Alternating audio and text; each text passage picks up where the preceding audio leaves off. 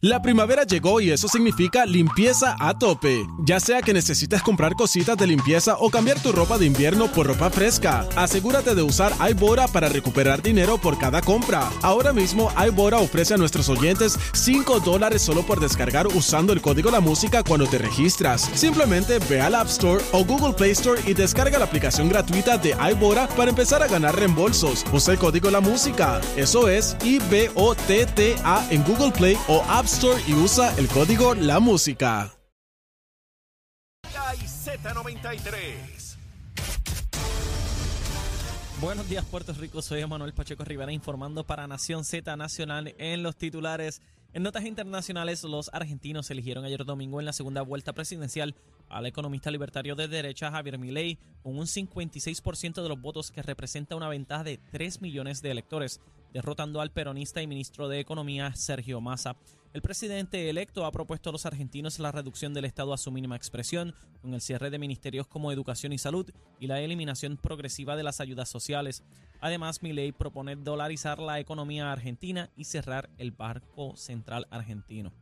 Por otra parte, en otras notas, según una publicación del periódico The Washington Post del pasado sábado, Israel y Hamas acordaron un cese al fuego de cinco días en la franja de Gaza a cambio de la liberación de decenas de rehenes. Por último, junto a una docena de demócratas del Congreso de los Estados Unidos, la puertorriqueña Nidia Velázquez reclamó el viernes al Servicio de Rentas Internas que provea información al público sobre los esfuerzos que lleva a cabo para asegurar que los beneficiarios de la antigua Ley 22 en Puerto Rico cumplen con las normas del estatuto. Hasta aquí los titulares, les informó Emanuel Pacheco Rivera. Yo les espero en mi próxima intervención aquí en Nación Z Nacional, que usted sintoniza a través de la emisora nacional de la salsa Z93.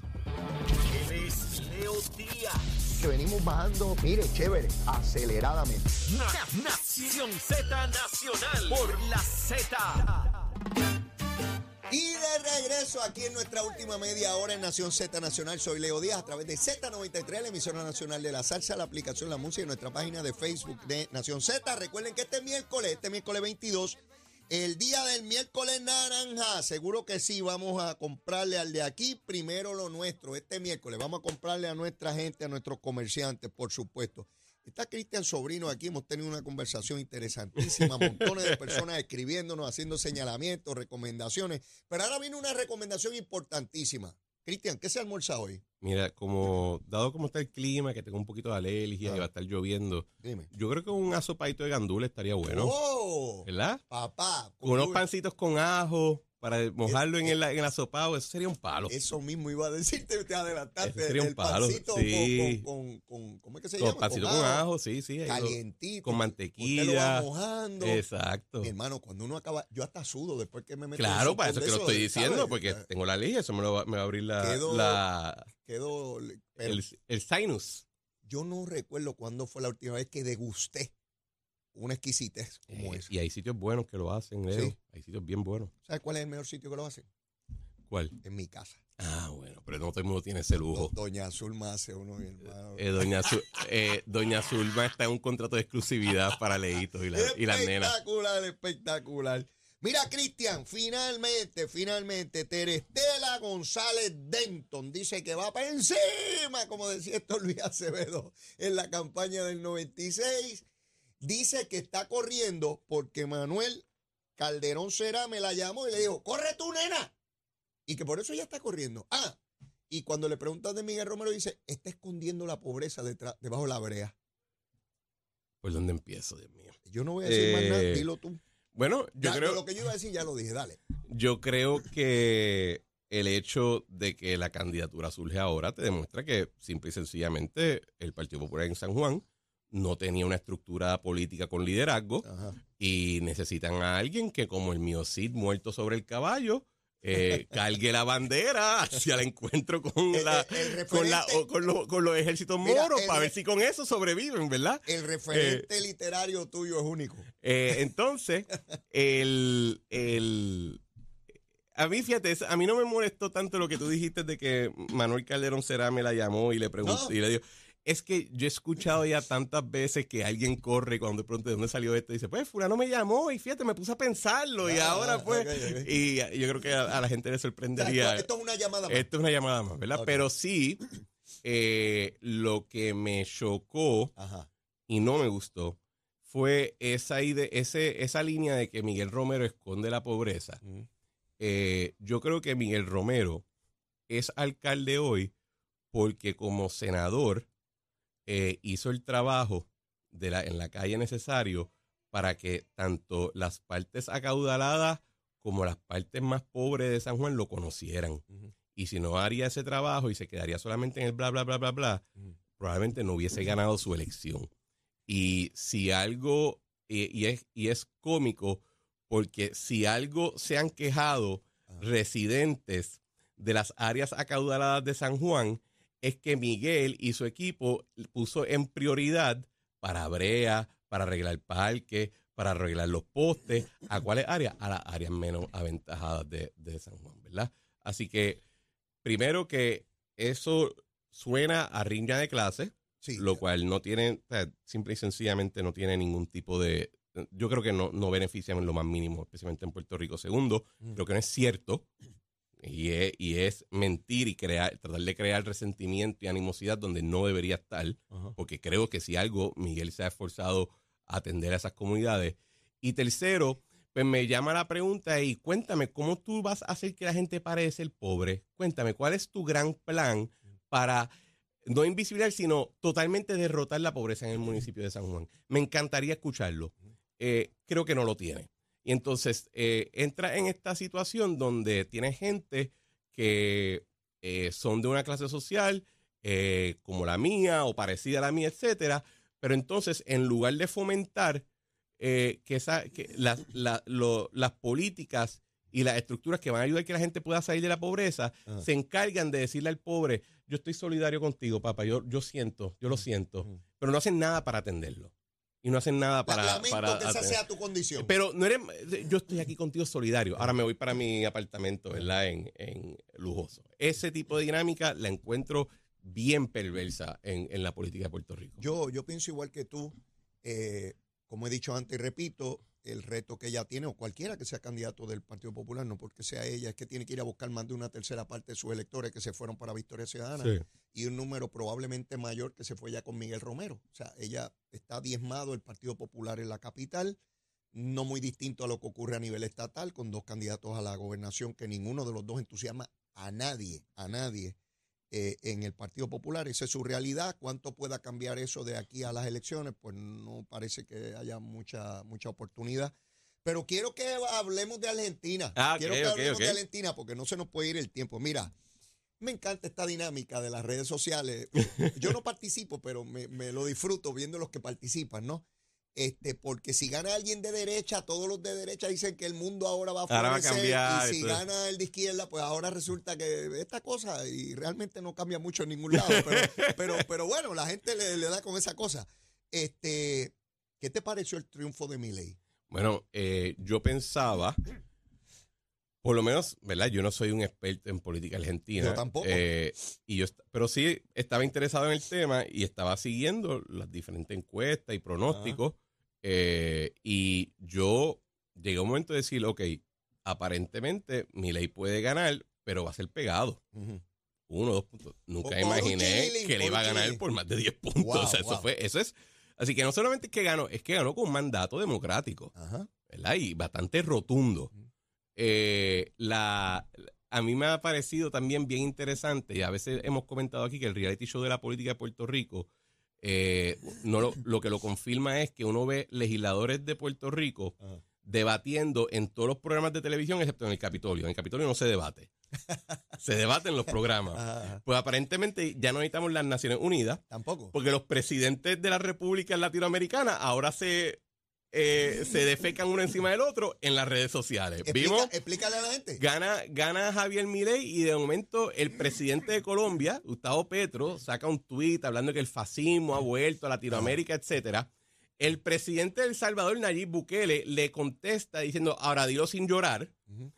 Boric En el Chile. presidente de Chile le da sus felicitaciones a Javier Milei, lo cual causa que después otro presidente también le viene encima a Boric. O sea, estamos viendo presidentes que comandan ejércitos vamos a ponerte en su perspectiva, porque aunque no son el ejército de los Estados Unidos, son ejércitos, son tanques, helicópteros, aviones, peleándose uno con el otro en Twitter. Eh, es Es, importante- es algo que para, o sea, cualquier persona que ve esto y está estudiando relaciones internacionales se tiene que cuestionar la misión de su vida. Te decía fuera de la pausa que cuando veía al presidente de Chile, Boric, de manera muy respetuosa y democrática, felicitar al pueblo y a, a, a- Milei por su triunfo, el de Colombia, Petro, también de izquierda, asume una posición beligerante y antagónica y diciendo que, que la ultraderecha y toda la cosa, como dos personas de izquierda tienen una aproximación Sí, pero totalmente y yo, te, y yo te contestaba que no es lo mismo ni se escribe igual. Ajá. Porque Petro, cuando hablamos de la izquierda de Petro, estamos hablando de la izquierda que se iba a los montes, montaba una guerrilla y se dedicaba a pelear con las armas contra el gobierno. Mataban gente. Mataban vamos. gente, ajá. La de Boric La de Boric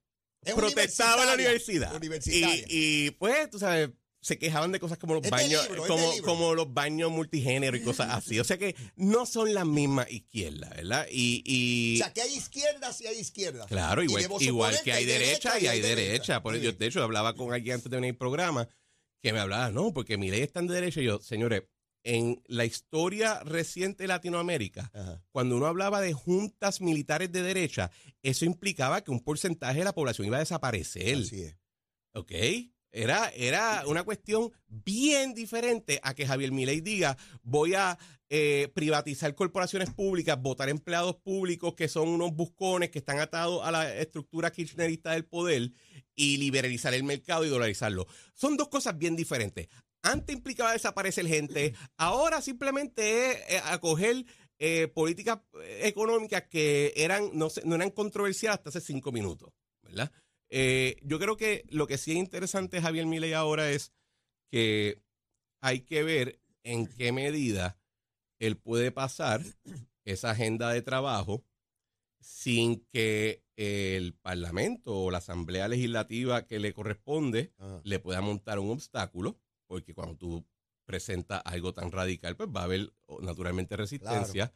Segundo, qué tipo de pacto tiene que hacer con otros partidos que lo apoyaron para poder ganar. Por ejemplo, el partido de, de Macri, que fue el expresidente eh, de Argentina. Y en qué medida juega las relaciones internacionales, porque gran parte de su plan requiere dolarizar la economía y eso requiere tener buenas relaciones con los Estados Unidos. Así que vamos a ver si él representa, si yo, yo lo pond- yo preguntaría si él está, si él va a ser un líder más como Meloni, Ajá. en Italia, que cuando ganó todo el mundo decía que Mussolini iba a levantarse la tumba y restaurar el fascismo en Italia, y, ha sido, pues, dentro de todo, una presidenta o primer ministro de centro derecha, pero nada fuera. de los O si va a ser una figura tipo Bukele, que ha, en- eh, hasta cierto punto, cambiado por completo la dinámica política de su país. A mí me sigue llamando la atención, no me sorprende, pero me llama la atención el proceso de péndulo que viven las sociedades. Y me explico. En Brasil teníamos a Lula y teníamos a Bolsonaro. Y era uno bien izquierda o bien de derecha. En Estados Unidos tenías a Obama o a Trump. Otra vez, unos extremos eh, eh, enormes. Allá en Argentina tenías al que era jefe de, de las cuestiones de finanzas públicas, que era parte de, Massa. de- de Massa. Y entonces tiene a Milei, que a mí no me gusta Milei, ni me gustaba Massa, pero eso era lo que había. Porque los candidatos no surgen en el ideario, no es en tu mente este personaje perfecto que cumple con todos Claro, los claro, parámetros claro. de vida, sino es de lo que está disponible, ¿verdad? Claro. Y veo cómo las sociedades, sea para derecha o de izquierda, eh, lamentablemente las sociedades están presas de los extremos. Porque lo que veo es, o eres bien extrema derecha o bien. Mira, Bueno, mira, pero mira yo- lo que ocurre ahora, Trump y, y Biden. Bueno, pero yo tengo que estar un poquito en desacuerdo porque... Sí, pero puedes estar más, no tiene que ser un poquito. No, pero voy a estar un poquito en desacuerdo en lo siguiente. Decir que en Latinoamérica ha habido un péndulo, pues no es cierto. No, no, no. En no. Latinoamérica ha sido bien izquierda o poco izquierda. En Latinoamérica, fuera de Chile bajo Pinochet, un régimen económicamente y políticamente derecha no ha habido. No, pero yo no me refiero a eso, Cristian. Me refiero a las últimas elecciones y en lo- la última Ah, década. pero- pero- En términos de lo que se busca, porque yo entiendo esa historia terrible de dictaduras en Latinoamérica, ¿verdad? Y siempre hay como una propensidad a eso. Mira como ahora en Colombia todavía, aún con la elección de Petro, Hay grupos Sí, de sí, la sí. FARC activados. O sea, hay una propensidad a esta cosa de, de por la fuerza y por las armas. Porque hay gente que le gusta la democracia siempre y cuando ganen ellos. Seguro. O Ay, ganen esa le- es buena. Y yo creo que uno ha visto eso un poco en la reacción a la victoria de Milei. Yo leía muchas personas que primero no son argentinos, Ajá. no han vivido en Argentina, Mm. cuidado que hay- hayan viajado a Argentina y rasgándose las vestiduras. porque- no, Yo tampoco. rasgándose las vestiduras porque ganó Milei. Oye, a uno le puede interesar la política de otro lugar. Si tú no vives allí, tú no te debes sentir especialmente in- invertido en ella, ¿verdad? Uno, uno respeta el mandato y lo que sea, la voluntad de ellos y uno pues presta si atención un y proceso desea. democrático y la gente votó Pero, pues. pero qué cosa, porque la situación económica en Argentina ahora, y en eso sí me siento capaz de comentar, Ajá. es inimaginable para el puertorriqueño. Inimaginable. Descríbelo. Eh, el nivel de inflación es tal que no solamente tú estás viendo tus cuentas, o sea, tu- tus cuentas por pagar incrementar, sino que el, cuando tú miras tu cuenta de banco, tú ves tu dinero desapareciendo de un día para otro. Nosotros no hemos, para nosotros ha sido una cuestión casi, para nosotros en Puerto Rico ha sido una cuestión casi traumática tener una inflación de 7%. Allá la inflación ha estado a veces en 300, Sí. 1000, o sea, estamos hablando Es de una situación inimaginable para es inimaginable nosotros. para nosotros. Entonces, que haya gente en Puerto Rico que su wokeness o Mm. su perspectiva extrema liberal está ya al punto de que reconociendo esa situación no se pueden imaginar cómo es que Argentina votaría por un candidato que promete las políticas con- totalmente contrarias a esas. Pues señores, ¿qué tú prefieres? Que ellos tengan hambre siempre y cuando, tú sabes, eh, eh, le, le rindan pleitesía Sí. a tu visión política y social. Es una ridiculez. Entonces, el, el, por eso es que a veces también hay que, hay que tener un poquito de cautela Mm. cuando uno sigue la política y las elecciones de otros países, porque tú no estás allí, tú no conoces los detalles. Tú tienes que ver qué va representando y lo, y lo sigues con detenimiento, pero tampoco puede ser una cuestión de que afecte tu vida. Sí, eso, eso noto. Tiene que ganar el de derecha porque yo soy de derecha. O tiene que ganar el de izquierda porque yo soy de izquierda. Si están fastidiados o no, me importa un pepino. Lo importante es yo decirle a todo el mundo que están ganando los míos. Correcto. Es una, es una. Y ocurre aquí también.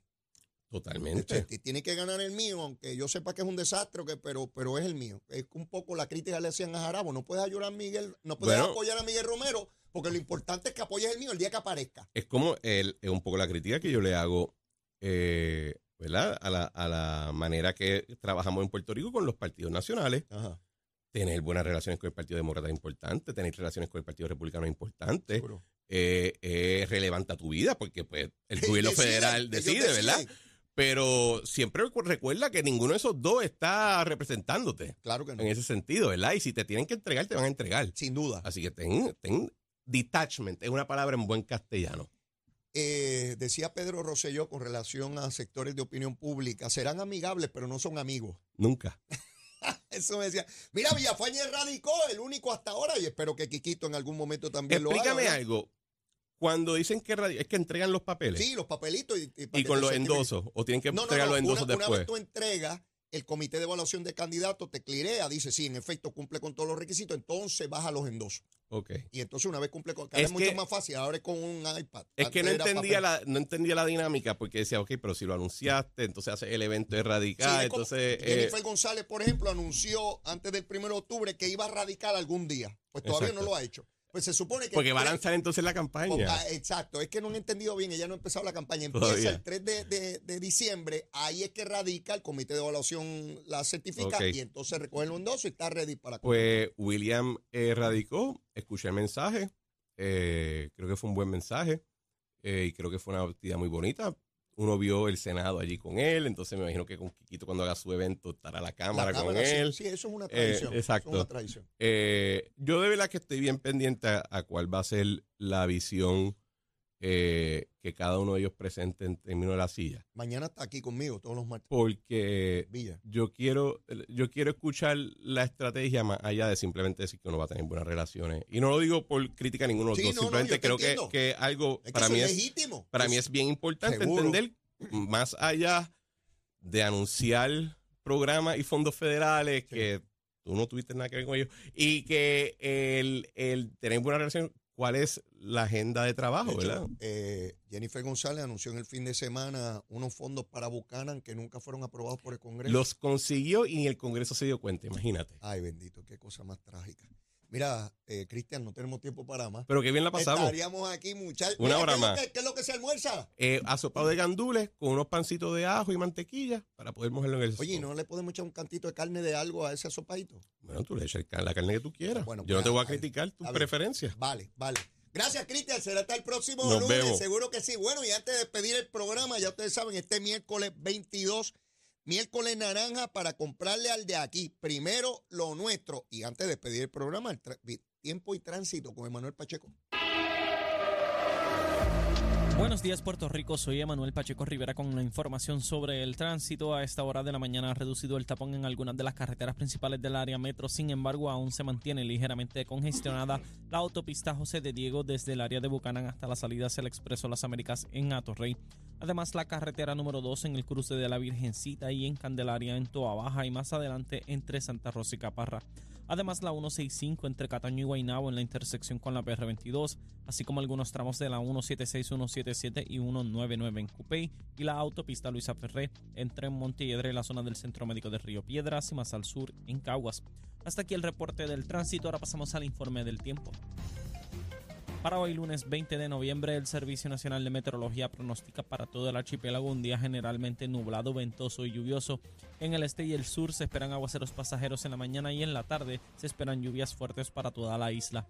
Hoy los vientos se mantienen generalmente del sur de 6 a 13 millas por hora, con algunas ráfagas de sobre 20 millas por hora, y las temperaturas máximas estarán en los bajos 80 grados en las zonas montañosas y los bajos 90 grados en las zonas urbanas y costeras, con los índices de calor alcanzando los 100 grados. Hasta aquí el tiempo les informó Emanuel Pacheco Rivera. Yo les espero mañana en otra edición de Nación Z que usted sintoniza a través de la emisora nacional de la salsa Z93. Hablándole claro al pueblo. Nación Z Nacional, soy Leo Díaz. Buenos días a todos. Leo Díaz en Nación Z Nacional por la Z. Bueno, mis amigos, ya en los minutos finales, por falta de tiempo, no pude discutir los recaudos de los candidatos, pero mañana comienzo con eso. Va a ver, mire cuántos chavitos han recogido esos muchachos y muchachas de cara al próximo proceso electoral. Por lo pronto no tengo más tiempo que no sea para la súplica. Si usted todavía no me quiere, quiérame que soy bueno. Mire, bizcochito de titi va una mente. Y si ya me quiere, quiérame más, olvídese de eso. Vamos a querernos en cantidad. Besitos en el cutis para todos y todas. Recuerden que este miércoles estamos 22 de noviembre, miércoles naranja, a comprarle al de aquí como corresponde. Será hasta mañana martes, lo quiero un montón, seguro que sí, aquí en Z93. Llévatela, chamo. Este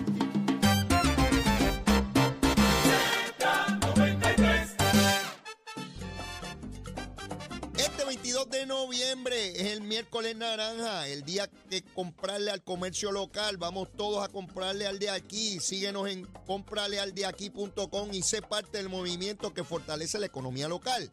Que este miércoles naranja sea el día que compras más emocionante para todos. Cómprale al de aquí.